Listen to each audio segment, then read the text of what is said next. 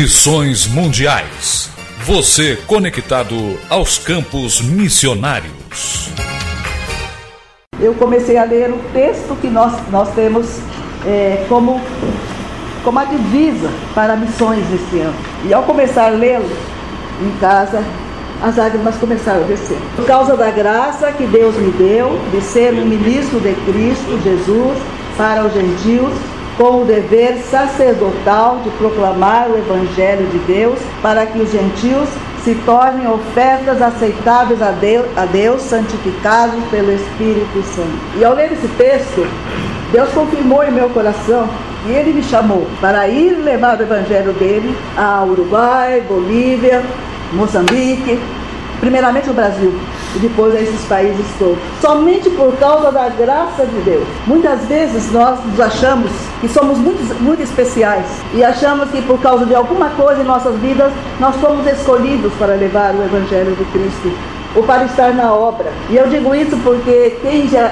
há muito tempo está aqui na junta sabe quando eu me referia a vocês, eu referia aos missionários da sede, porque os irmãos são missionários também. Embora os irmãos estejam aqui fazendo trabalho, os irmãos estão conosco lá no campo, através das vossas orações, através de todo o vosso trabalho, estão conosco. Então Deus nos deu a graça de sermos ministros de Cristo. Vocês, ministros de Cristo, aqui, na sede, nas suas igrejas. E nós, que Deus achou que poderíamos estar num campo fora, quando eu, ah, quando fui chamada com 15 anos, nunca pensei em minha vida que sairia para o campo fora. Eu pensava aqui lá nos ribeirinhos, eu pensava num lugar aqui no Brasil, mas jamais eu pensava que Deus um dia ia me chamar para ir para um campo é, estrangeiro. Que Deus me deu essa graça de ser ministra, de ser serva, não digo, mas ser serva de Jesus. Estive no Uruguai por dois anos, voltando ao Brasil, de lá mesmo no Uruguai, me reapresentando para, para efetivação. Fiquei um ano e meio aqui no Brasil, ainda em processo.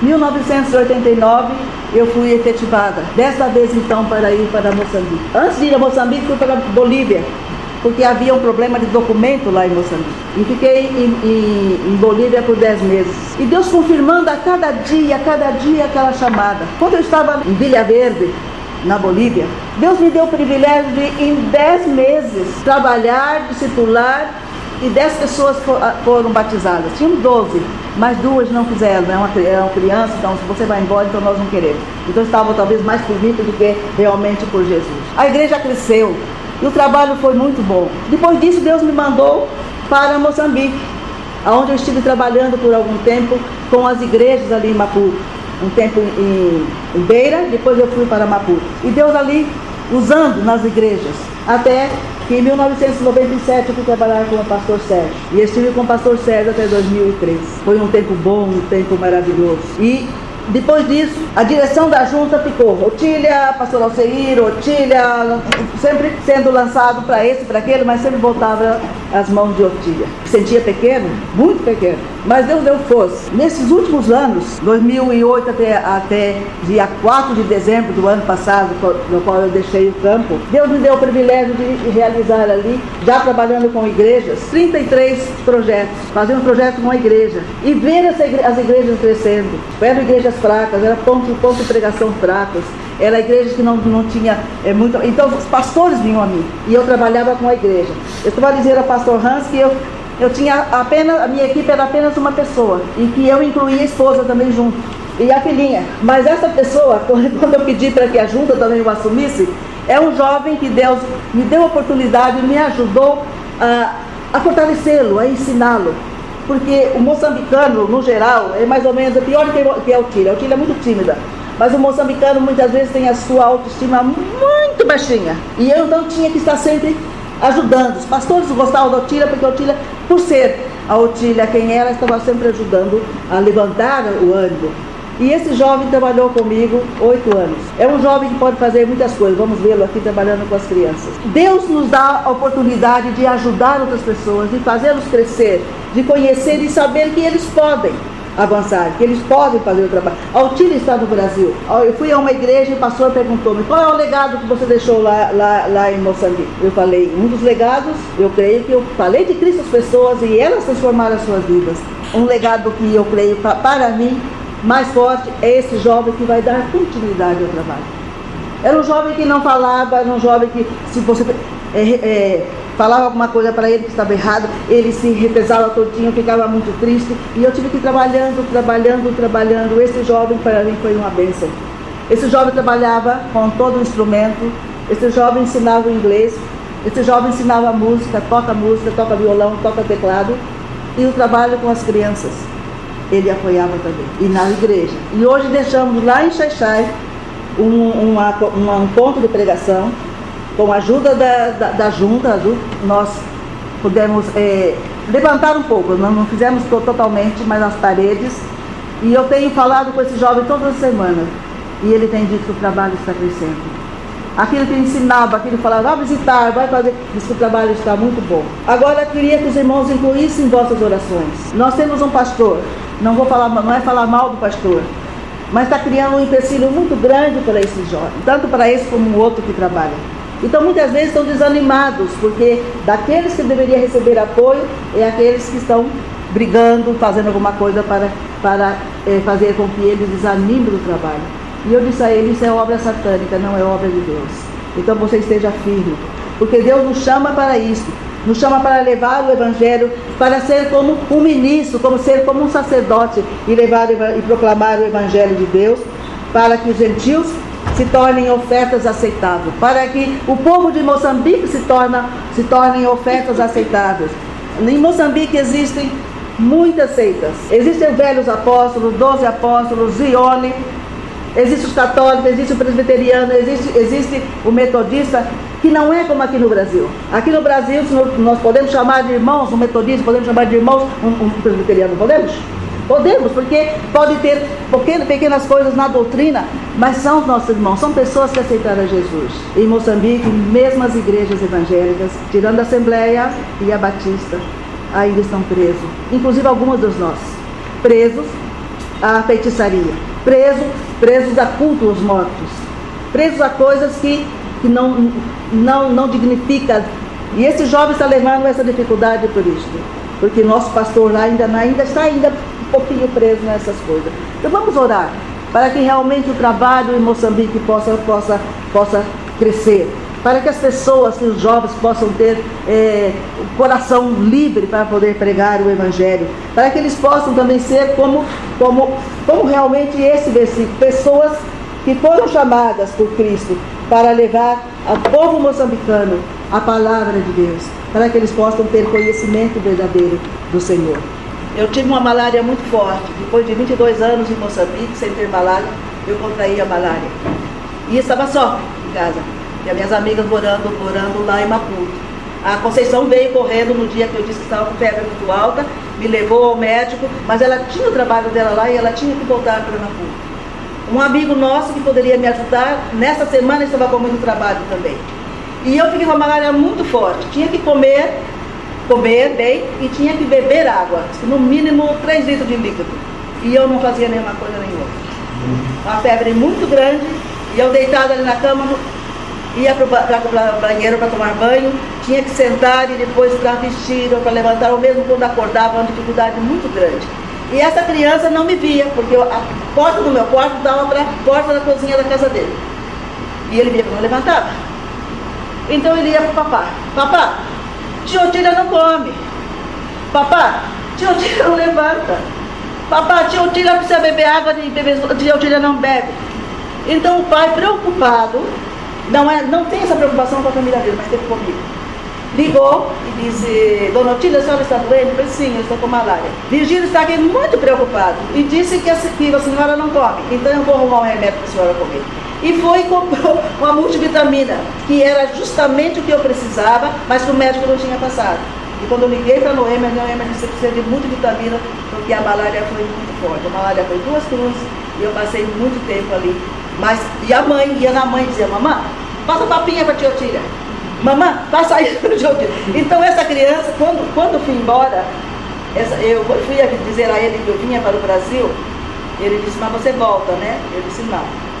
Então a mãe disse que estava muito triste, porque eu não voltei mais. Era aquela que fazia o bolo no aniversário dele, e comprava bolachas e bolachas diferentes, quando trazia bolacha, dizia para ela, dá bolacha Virgílio, mas não diga que fui eu que dei. Aí ela dizia assim, ele dizia, quem comprou essa bolacha? Fui eu. Mamãe dizia, mentira sua, essa bolacha foi tio Tília que deu. Porque eu dava uma bolacha diferente. uma bolacha do Brasil. Era uma bolacha diferente. Nós hoje, nossas crianças estão sempre com o dedinho trabalhando, né? As crianças lá fazem, fazem carrinhos com latinhas. Fazem é, de, de, de arame, carrinhos, caminhões de arame.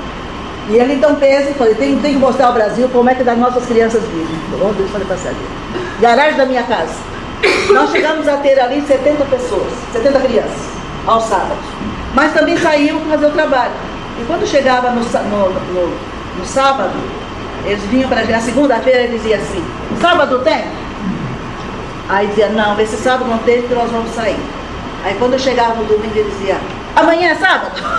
então, então tinha um trabalho muito gostoso com eles. Eu fiz uma festinha, fizemos um trabalho e apresentei o Vicêncio como líder dele, deles, vai dar continuidade, deixei todo o material, muito material mesmo que eu tinha em 24 anos levando material do Brasil para lá, tinha muitas coisas, então tem muito material para eles, para os pastores, deixei muito material lá que não dava para trazer. E muitas vezes coloquei na mala alguma coisa que era minha e dizia, Deus, mostra a mim se realmente eu devo levar isso. E Deus sempre fazia tirar alguma coisa para poder deixar. Saí de, de, de, de Xaixai, lá era o trabalho de Xaixai. Saí de Xaixai e fui para Nincaia. Quando cheguei lá, a igrejinha era essa igrejinha assim. Cheia. Não tinha lugar para as pessoas. Então eu pedi a junta que nos, nos apoiasse na construção do templo ali. Não vamos ver o templo, o templo já está todo rebocado, falta terminar o, o, o batistério e falta pintura. Isso nós deixamos para eles, para não aprenderem a ficar sempre com a mãozinha assim, né? Então, não, não terminou. Então eles fizeram, fizeram os blocos, olha, já tem portas, eu comprei todo o material. Eu saí, comprei todo o material, porque se desse dinheiro na mão, não ia embora. Então saí, comprei todo o material com aquele carrinho azul, carregando aquele carrinho azul. Só não carreguei as pedras, porque era muito pesado para o carro. Esse aqui é o pastor Domingos e a sua esposa. São os pais de André. Aconteceu um dia, nós fizemos o primeiro projeto em 2010, o, o, começamos a reunir debaixo das árvores. E eu saí de Xaxai, 47, 60 quilômetros distante, e quando eu cheguei lá, estava chovendo. E eu disse, ah, Senhor, hoje eu não vou encontrar ninguém. Mas para surpresa minha, estava cheio de crianças, de senhoras, de senhores, cantando e chovendo. Então tocou no meu coração o desejo de pedir a junta para a construção. Não era nem para aquela igreja, era principalmente para essa daqui. Apoiamos, colocamos a outra também junto. Então hoje essa igreja está muito forte, o pastor saía, anda 10 quilômetros para preparar as pessoas para dar continuidade à obra. Ilha Mariana é um lugar onde trabalhamos, é, vamos fazer projeto lá. Eu hoje deixei, eu dei dinheiro para comprar um talhão, só falta agora a construção. Até que compramos o talhão, não sei agora como está. O talhão é o terreno. Aluguei, tivemos que alugar esse lugar para poder fazer o trabalho com os jovens da, da igreja de Macia que dão apoio ao trabalho na ilha. Então sempre trabalhei com igrejas, com jovens, que sabe, lá a pobreza é muito grande, o jovem estudante ele não pode trabalhar. Mas eles ajudam um pouquinho de dinheiro, que a, a primeira semana de férias são duas semanas, a primeira semana de férias eles... Uma coisa que eu gostaria que os irmãos orassem e falassem em suas igrejas para poder ajudar. Todas as crianças, quase todas as crianças em idade escolar, ou mesmo começa pequenino, somente com 14 anos vai terminar essa, essa, essa, essa doença. Irmãos, nós podemos acabar com isso aí apenas com um dólar e um pedaço de sabão. E eu andava lá na rua assim, a Conceição fazia, comprava os remédios, eu pedia a ela as pomadinhas, quando ela não dava eu comprava. Eu andava na estrada olhando as crianças que tinha, tinha, comprava sabão, chamava o menino que fala a língua da família e disse, vá levar lá nessa casa aqui. E ali ficava aberto para poder voltar no dia depois e falar com a família. Em uma semana, a criança estava com a cabecinha todinha cheia de cabelo. Eu comecei com um menininho que tinha, que tem o HIV e, e também estava com a cabecinha cheia de tinta, que ia na classe.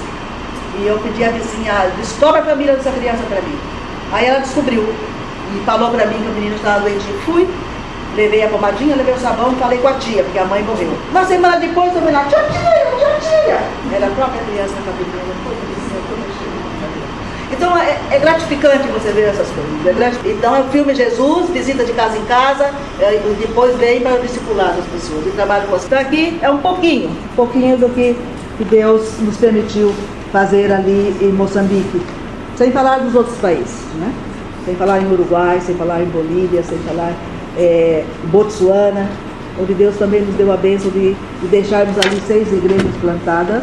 As primeiras, primeiras, as cinco primeiras foi com o pastor Sérgio, também ainda temos uma dificuldade lá também com a conversão, as igrejas também estão, tem, tem que ter ajuda. Então as que nós estamos no teste, nós ajudamos, são igrejas que estão fortes. Então precisa orar por esses trabalhos, orar pelos missionários, que eu quero finalizar dizendo muito obrigado aos irmãos. Muito obrigado por fazer parte dessa família, porque nós estamos no campo, mas os irmãos são os missionários aqui. E sem os irmãos, nós não podemos fazer nada. Então que Deus continue abençoando a vida de vocês e dando esse esse desejo de servir ao Senhor aqui, mas também visitar o campo. É muito bom. Deus vai abençoar. Com tanto sofrimento, com tantas tristezas, eles têm a alegria em Jesus. E nós muitas vezes somos tristes, ou por qualquer coisinha estamos abalados. Mas as pessoas com quem eu trabalhei, as senhoras com quem eu trabalhei, se eu marcasse o culto 10 horas, lá estavam, se marcasse duas horas, estavam. Eram pessoas que realmente amavam o Senhor e amam o Senhor que os irmãos estejam orando por Moçambique, para que Deus possa abençoá-los e livrá-los dessas, dessas, dessas que tem, que estão levando muitos para o inferno. inclusive, para que Deus abra a mente e o coração dos nossos pastores, para que eles possam ver que a verdade está em Cristo, que a verdade está na palavra. Meu chamado, voz de Deus às nações.